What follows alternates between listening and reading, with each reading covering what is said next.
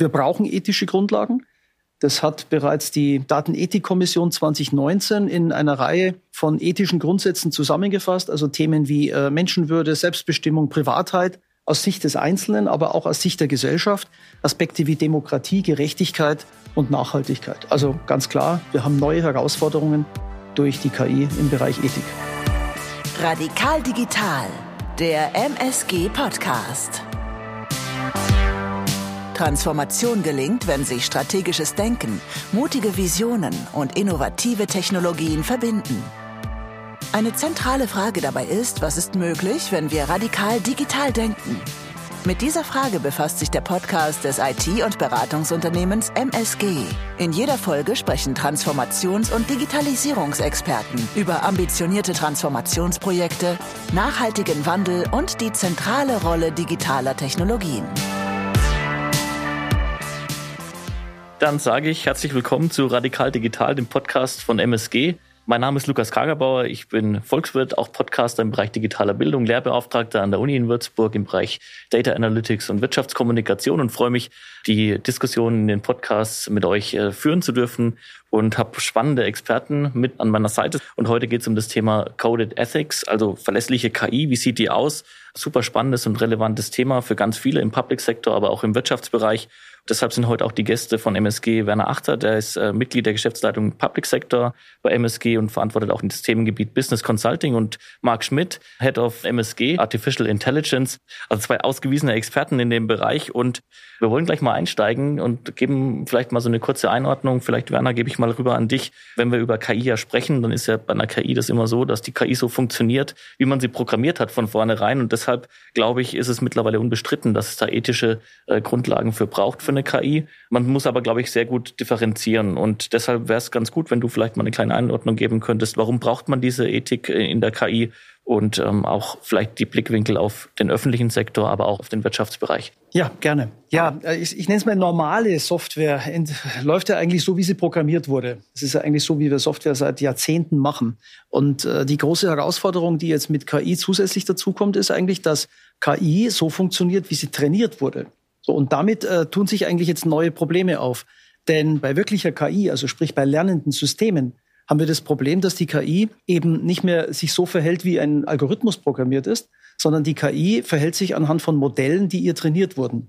Damit verlieren wir so, ja, man kann sagen, wir verlieren ein Stück weit die Kontrolle. Das heißt, ein KI-System verhält sich per se nicht deterministisch, also vorhersagbar. Damit ist das Verhalten von lernenden Systemen, von KI-Systemen eigentlich nur noch über statistische Größen nachvollziehbar. Mhm. Und das wirft natürlich noch mehr ethische Probleme auf, wie bei normalen IT-Systemen. Denn IT hat eigentlich schon immer ethische Aspekte gehabt. Ich verarbeite große Datenmengen, ich verarbeite die Datenmengen sehr schnell. Das heißt, ich habe sehr große Auswertungsmöglichkeiten. Das wirft natürlich schon immer ethische Themen auf oder ethische Fragestellungen. Aber natürlich bei KI ist es nochmal verschärft, weil wir eben nicht mehr genau nachvollziehen können, was passiert da eigentlich in so einem lernenden System. Und Erschwerend ist das natürlich im öffentlichen Sektor zum Tragen. Denn hier haben wir noch zusätzlich die Herausforderungen, dass alle Entscheidungen staatlich legitimiert sein müssen. Das heißt, Entscheidungen, die in der öffentlichen Verwaltung fallen, müssen rechtsstaatlich abgesichert sein. Und sie müssen auch ganz klar zuordnenbar sein. Das heißt, wer hat eine Entscheidung getroffen? Wer trägt die Verantwortung? Und da tun wir uns natürlich jetzt speziell im öffentlichen Bereich sehr schwer mit KI-Systemen, weil eine Verantwortung dann nur noch äh, indirekt möglich ist über die über die KI. Und damit komme ich jetzt ganz klar zu dem, zu dem Thema, wir brauchen ethische Grundlagen.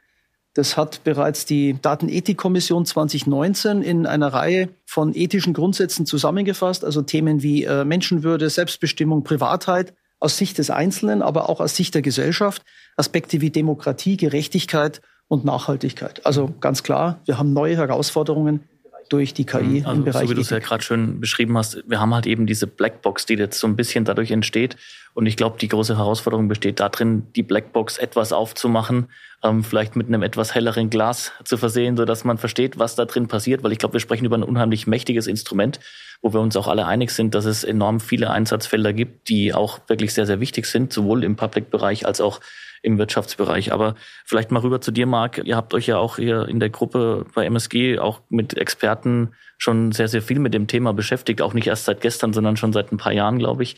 Und äh, da geht es ja schon darum, mal so ein bisschen rauszustellen, was sind denn überhaupt diese ethischen Fragestellungen bei KI? Vielleicht kannst du da mal ansetzen. Ja, der Werner hat es ja gerade schon gesagt. Also Ethik war schon immer wichtig für uns in der Informatik und in der IT. Insofern hat die äh, Ethik in der KI für mich auch zwei Aspekte, die sehr, sehr wichtig sind. Das erste ist, wir müssen natürlich sicherstellen, dass KI-Systeme verlässlich arbeiten. Äh, sprich, dass sie verlässlich, vertrauenswürdig äh, sind und dass sie datenschutzkonform aufgebaut sind, dass sie robust sind, dass sie sicher sind, dass sie vorurteilsfrei und nachvollziehbare Entscheidungen treffen und äh, ganz am Ende auch durch uns Menschen und durch den User kontrollierbar sind. Der beste Weg, äh, dahin zu kommen, ist natürlich, wenn man einen Prozess entwickelt, um die Verlässlichkeit von KI-Systemen zu gewährleisten und letztlich dann diese Systeme auch einer Prüfung zu unterziehen oder auch final vielleicht sogar eine Zertifizierung eines unabhängigen Unternehmens oder Behörde oder Gremiums unterziehen, sodass man sagt, dass diese KI letztlich verlässlich und sicher und kontrollierbar arbeitet. Wir haben in der MSG so ein Prüfsystem entwickelt, wo wir gemeinsam mit den Entwicklerinnen und Entwicklern Fragenkatalog durcharbeiten und die gesamte Entwicklung dieses KI Moduls dieser KI-Lösung dann überwachen und letztlich dann äh, für uns bewerten, bevor sie letztlich dann Gemeinsam ausgeliefert mit Fraunhofer wird. habt ihr das gemacht? Genau, mit Fraunhofer IAS, die haben sozusagen einen entsprechenden Katalog mit diesen Dimensionen, die ich gerade genannt habe, erarbeitet und auf den stützen wir uns. Aber zweitens, der zweite Aspekt, der mir noch wichtig ist, es müssen natürlich auch jene Bereiche klar definiert werden, wo wir keine KI-Systeme sehen, wo wir automatisierte Entscheidungssysteme äh, letztlich uns nicht wünschen. Na, das sind vor allem Bereiche im, des Social Scorings, das ist natürlich eine grundlose permanente Überwachung, die niemand von uns möchte. Das sind kritische Entscheidungen über Leib und Leben, sprich Bereiche, bei denen wir gegen unsere Grundwerte verstoßen und so vielleicht so zuletzt unakzeptierbare Risiken eingehen würden. Und da greift auch genau die KI-Verordnung und der AI-Act äh, der Europäischen Union, die gemeinsam mit der Europäischen High-Level Expert Group äh, on Artificial Intelligence, der OECD sowie andere Institutionen ausgearbeitet wird und die sich mit solchen Fragestellungen befassen. Also ich glaube, du sprichst schon einen ganz wichtigen Punkt an. Wir sprechen natürlich über ein Thema, das wir auch nicht hier im, im Land bei uns in Deutschland irgendwie äh, allein für uns betrachten dürfen, sondern ich glaube, da braucht es einen größeren Rahmen, einen europäischen Rahmen, gerade auch, glaube ich, im Wettbewerb ähm, und in der Diskussion äh, mit anderen Ländern, die auch sehr stark im KI-Bereich sind, aber auch grundsätzlich um eine Vereinheitlichung dahin zu bekommen. Und du hast jetzt den AI-Act der EU-Kommission auch angesprochen. Vielleicht, Werner, kannst du da noch mal ein paar Sätze zu sagen, wie da der aktuelle Diskussions- und äh, Sachstand ist? Ja, also man kann übergreifend sagen, der AI-Act soll eigentlich eine Balance schaffen zwischen Risiken und Nutzen von KI für den Einzelnen und für die Gesellschaft als Ganzes um da also einen Ausgleich zu gewährleisten. Grundsätzlich wird dabei ein risikobasierter Ansatz gewählt. Das heißt, es gibt verschiedene Risikoklassen und je nach Risikoklassen unterliegen die KI-Systeme bestimmten Regeln, Auflagen bis hin zu kompletten Verboten. Und es gibt da aber im Moment noch einige sehr schwierige Punkte, die kontrovers diskutiert werden. Das geht schon los mit der Definition, was ist eigentlich KI? Es gibt keinen allgemein verbindlichen Begriff von KI. Betrifft es nur lernende Systeme oder sind es auch komplexe Auswertungssysteme, die sich aufgrund ihrer Geschwindigkeit und Verarbeitungsmöglichkeit sehr großer Datenmengen einfach wie KI anfühlen. Das heißt also, das ist schon mal das erstes Problem. Also eine Extremposition könnte sein, nur lernende Systeme sind wirklich KI. Die andere Position könnte sein, dass auch algorithmenbasierte Systeme KI sind. Das wird im Moment durchaus kontrovers diskutiert. Ähm, ich persönlich habe meine Meinung dazu gesagt. Ich sehe also eigentlich nur lernende Systeme als echte KI. Alles andere ist, sind algorithmenbasierte Systeme oder regelbasierte Systeme, die ich jetzt nicht als intelligent bezeichnen würde. Das Problem an der Sache ist, man muss jetzt in dem AI Act oder man versucht in dem AI Act, in dem Annex eine abschließende Liste zu finden. Das wird natürlich sehr, sehr schwierig werden, weil sich im KI-Bereich ja unheimlich viel entwickelt. Das ist sehr dynamisch, viel dynamischer als die Gesetzgebung und Regulierung in der EU hinterherkommt. Deswegen wird es sehr schwierig sein, hier eine abschließende Regelung oder abschließende Definition zu finden. Wenn man das zu eng fasst, dann würden nämlich praktisch alle oder sehr, sehr viele Systeme, auch BI-Systeme, unter den Begriff KI und unter die Regulierung fallen.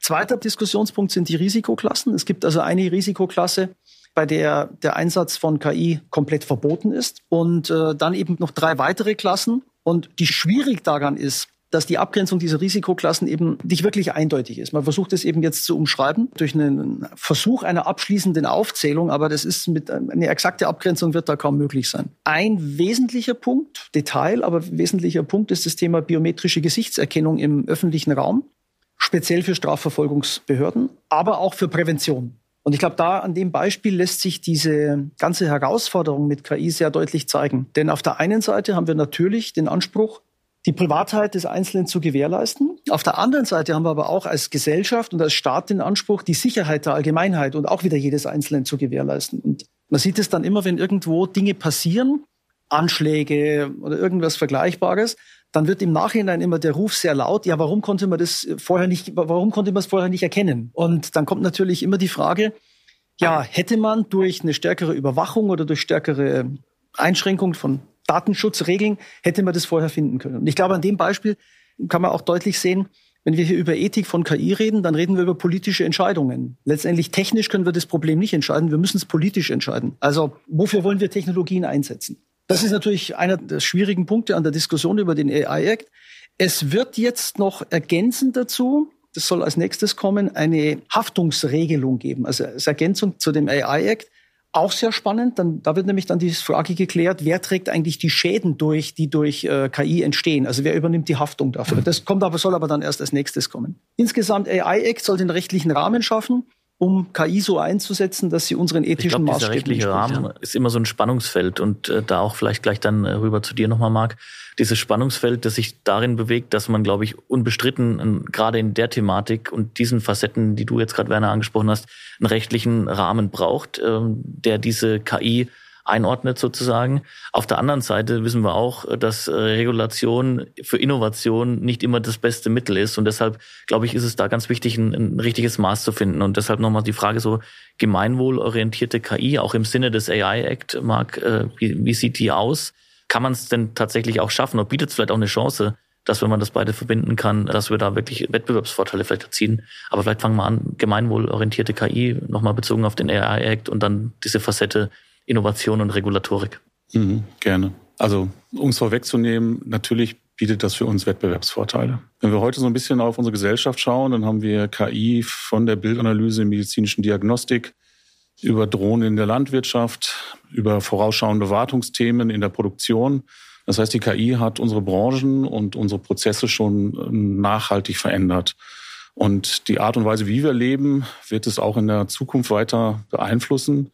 Und wir müssen natürlich auch wissen, wie wir mit diesen Technologien interagieren können. Das heißt, die KI ist heute schon im Alltag angekommen. Ich glaube, meine, ich habe vorhin schon ein paar iPhones gesehen. Wir arbeiten alle täglich mit Siri, wir arbeiten mit Alexa und äh, nutzen KI-gesteuerte Filtermechanismen in verschiedenen Softwarelösungen, ob das Photoshop ist oder wenn wir heute wahrscheinlich diesen Podcast nachbearbeiten. Insofern, das ist im Leben angekommen und hat in großen Teilen unser Leben auch schon revolutionisiert. Ja, damit diese Revolution weiterhin diesen Siegeszug einhalten kann, müssen wir natürlich, wir als User und auch die Gesellschaft, diese Anwendung von KI mittragen. Und das gilt nicht nur für uns in Deutschland so, das gilt natürlich auch für USA und andere Märkte so.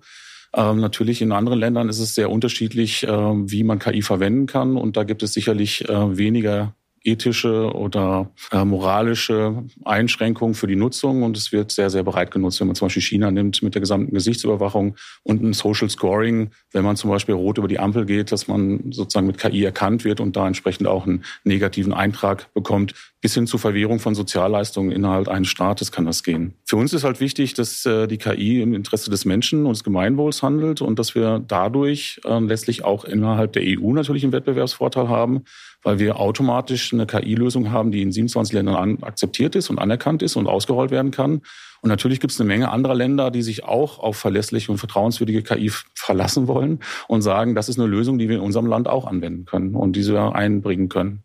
Insofern sehe ich das schon, dass das ein Riesenvorteil für uns in Deutschland sein können, wenn wir solche Softwarelösungen bauen und in der EU auch prüfen und zertifizieren, weil sie dann in allen Märkten als Standard gelten und dort auch eingesetzt werden können man muss halt einfach extrem aufpassen, weil Regulation und Werner, du hast ja auch gerade gesagt, kann auch damit zusammenhängen, dass manche Bereiche zum Beispiel per se verboten werden. Und wenn ich im Innovationsbereich manche Sachen verbiete, dann ist es immer vielleicht schwierig für zukünftige innovative Entwicklung und gerade wenn ich ein enorm dynamisches Thema habe, aber ich sehe es auch wie du. Ich glaube, in, in dem Bereich gibt es keine andere Lösung, als wirklich da auch eine echte Regelung zu schaffen mit einem Act, der auch die ganzen Sachen einfängt und der dann dazu auch führt, dass dieses Vertrauen bei den Menschen, glaube ich, auch da entsteht, weil das ganz entscheidend ist. Also wenn wir es, glaube ich, nicht schaffen, äh, da die Leute auch irgendwie mitzunehmen, das Vertrauen dazu zu schaffen, indem man vielleicht diese Blackbox etwas auflöst, dann wird es wahrscheinlich sehr, sehr schwierig, auch gerade im Public Sector solche Sachen ähm, einzuführen. Also ich denke auch, das ist das Spannungsfeld zwischen Innovation und Regulation, die aber echt sehr, sehr wichtig ist. Und jetzt seid ihr natürlich Leute, die auch ganz eng mit dem öffentlichen Sektor zusammenarbeiten, aber auch mit äh, Wirtschaftsorganisationen. Ähm, vielleicht lasst doch noch so mal ein paar Use Cases einfach mal besprechen, diskutieren würde mich tatsächlich sehr, sehr interessieren und ich glaube auch die Zuhörerinnen und Zuhörer. Ja, wir haben im öffentlichen Sektor in Deutschland einen sehr interessanten Effekt, die, und zwar den Effekt, dass die Bürger dem Staat misstrauen. Ganz anders wie in anderen europäischen Ländern. Also wir sind auch in Kontakt zum Beispiel mit Kollegen aus Skandinavien. Da sieht die Situation vollkommen anders aus. Also in skandinavischen Ländern ist das Thema Digitalisierung viel weiter fortgeschritten wie bei uns. Und ich rede jetzt hier nicht nur nicht über KI, sondern generell Digitalisierung.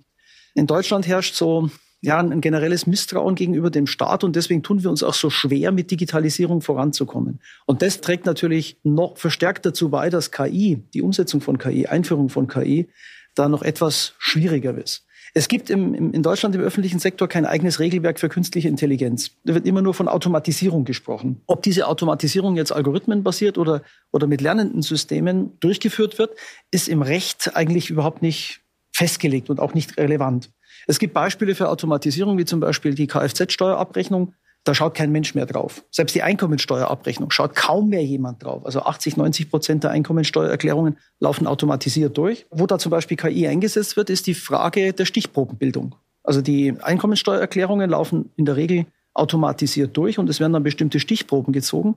Und für die Auswahl dieser Stichproben, da wird durchaus KI eingesetzt. Also das sind Anwendungsfälle, wo dann zum Beispiel eben lernende Systeme auch schauen, wo oder selbst entscheiden können, wo muss ich denn reinpacken, welche welche Stichprobe muss ich denn ziehen? Nach welchen Kriterien, um interessante Steuerfälle nochmal manuell zu überprüfen? Die Überprüfung findet aber manuell statt. Im Prinzip ist KI im öffentlichen Sektor dann erlaubt, wenn es keine Ermessensspielräume gibt. Das zeigt sich zum Beispiel an solchen Dingen wie Entscheidungen über, jetzt sage ich mal, einen Wohnkostenzuschuss oder in, im Sozialbereich. Äh, die Entscheidung, kriegt jetzt jemand noch einen neuen Kühlschrank oder Winterklamotten für die Kinder vom Amt.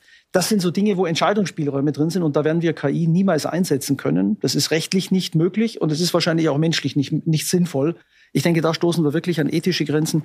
Das sollte wirklich der Mensch entscheiden.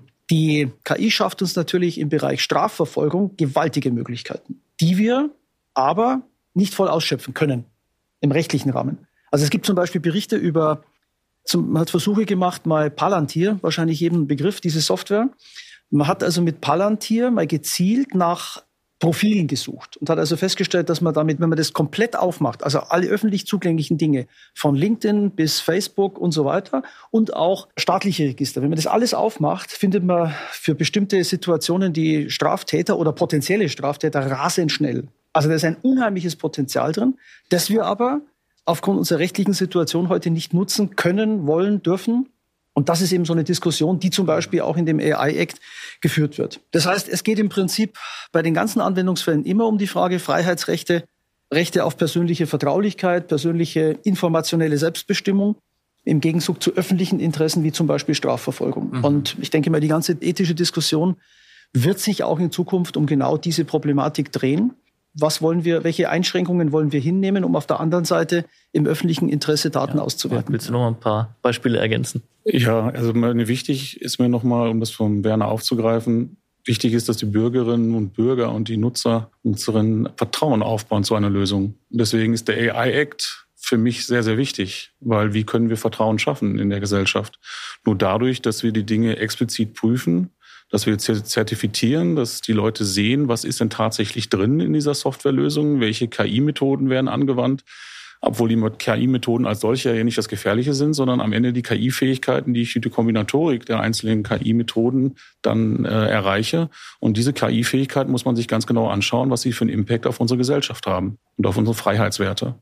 Und das ist natürlich ein ganz, ganz wichtiger Punkt. Und der Staat muss dann auch zeigen, dass er sich ausgiebig Gedanken gemacht hat und dass er potenzielle Risiken und Gefahren ausgemacht hat und dann natürlich solche Lösungen geprüft hat und zertifiziert in den Markt gelassen hat, zumindest bei den hochrisikobasierten Systemen. Und das müssen wir natürlich machen. Und überall da, wo wir frühzeitig in der Entwicklung erkennen, dass da Probleme auf uns zukommen können, müssen wir natürlich Mitigationsverfahren etablieren, zu sagen, wie kann man diese Risiken tatsächlich umschiffen und eine Lösung bauen, auf die der Nutzer vertrauen kann, mit klassischerweise einem Siegel von der Europäischen Union, das besagt, dass dieser Applikation, diese Anwendung entsprechend geprüft worden ist. Das ist für mich ganz wichtig. Im Softwarebereich ist es ein enorm großes Thema. Also der klassische Bias, der mir auch in den Kopf kommt, gerade im HR-Bereich, ist ja, dass mhm. wir hier eine KI im Einsatz haben, die aufgrund von bestimmten Programmierungen im Vorfeld äh, so verzerrt ist, dass sie am Ende des Tages manche Leute diskriminiert. Also das kann ich mir sehr gut vorstellen. Also weil das, was, sie, was man ja einmal oben reingegeben hat, das zieht sich dann durch und das System lernt. Und es kann dann tatsächlich dazu führen, dass äh, vielleicht, wenn das Ganze nicht richtig gemacht ist oder eben nicht den Standards äh, entspricht, die ihr gerade skizziert habt, dass manche Gruppen irgendwie komplett rausfallen oder eben systematisch mhm. äh, diskriminiert werden. Ähm, das finde ich auch ein Riesenthema, ja. Ich glaube, was da wichtig ist, nicht das System diskriminiert, sondern derjenige, der dem System die Lerndaten zur Verfügung stellt. Ja. Genau das unterscheidet ja eben ein normales algorithmenbasiertes System. Da wäre die Diskriminierung ja im Algorithmus eingebaut. Aber bei den KI-Systemen ist die Diskriminierung, wenn es denn eine gibt, nicht im Algorithmus eingebaut, sondern in der, in der Menge der Lerndaten, die das mhm. System bekommt. Und da ist eigentlich die große Herausforderung, wenn ich ein System will, das äh, im HR-Bereich zum Beispiel bei der Auswahl von Bewerbern nicht diskriminiert, dann muss ich dem System natürlich auch die entsprechenden Lerndaten zur Verfügung stellen dann wird das System auch nicht, nicht diskriminieren. Mal, so neuronale Netze, die kann man sehr schnell mal aufsetzen und so eine KI kann man auch sehr schnell vielleicht mal machen, einfach mal irgendeine, ja. Ähm, aber ich glaube, zukünftig wird es dann vor allem auch darum gehen, die Menschen zu sensibilisieren und auch zu schulen dahingehend, was sie denn da wirklich machen, was sie denn da bedienen und vor allem dann da auch so weit zu bringen, dass die auch vorher drüber nachdenken, was werfe ich denn in so ein System rein, wie setze ich diese ganze KI auf. Äh, deshalb ist, denke ich, auch Bildung in dem Bereich enorm wichtig. Sehe ich auch so. Transparenz ist wichtig. Natürlich, was ist tatsächlich für Fähigkeiten stecken in dieser Lösung? Und am Ende, wenn diese Lösung dann ausgerollt ist und am Markt ist, ist es ja nicht beendet. Das heißt, man muss diese Lösung auch immer wieder prüfen und natürlich auch schauen, dass man die im Betrieb dann entsprechenden Prüfszenarien unterzieht, um sicherzustellen, dass sie durch gelernte oder neue Daten nicht plötzlich dann äh, vielleicht diskriminierend ist oder eine Diskriminierung ausgebaut hat. Das muss man natürlich dann sicherstellen und entsprechend diesen Prozess weiter begleiten. Wie kann man sich so einen Prüfprozess vorstellen, so ein oder auch Zertifizierung und Prüfprozess in, in so einem KI-Bereich? Ja, ich hatte ja vorhin schon über unseren Ansatz gesprochen und äh, wie wir letztlich Software prüfen. Wir haben sechs Dimensionen, nachdem wir tatsächlich so eine ähm, Applikation prüfen oder einen Ansatz prüfen. Das erste ist natürlich Fairness. Das ist die Gleichbehandlung aller Nutzerinnen und Nutzer, dass wir sicherstellen können, dass hier die gleichen Werte am Ende oder die gleichen Ergebnisse kommen, je nachdem, welcher Nutzer diese Anwendung nutzt. Das zweite ist so Autonomie und Kontrolle haben Nutzerinnen und die Nutzer Kontrollmöglichkeiten? Können die vielleicht einschränken, dass KI-Anteile benutzt werden? Können die selber bestimmen, was mit ihren Daten passiert? Dritte ist Erklärbarkeit. Das heißt, am Ende müssen wir ja sagen, du hast von der Blackbox gesprochen, es sollte keine Blackbox bleiben, es sollte zumindest so transparent sein, dass wir erklären können, wie man zu einer Entscheidung kommt. Wenn man nicht auch genau alle Datensätze sagen kann, dann zumindest mit welchen Datensätzen trainiert worden ist, dass man das entsprechend dann nachvollziehbar erklären kann. Das vierte ist natürlich Robustheit, dass das System verlässlich funktioniert, äh, nicht manipuliert werden kann und natürlich auch stabil ist. Ähm, das Thema Sicherheit natürlich. Wie sicher ist die Anwendung? Welche Entscheidungen kommen letztlich raus?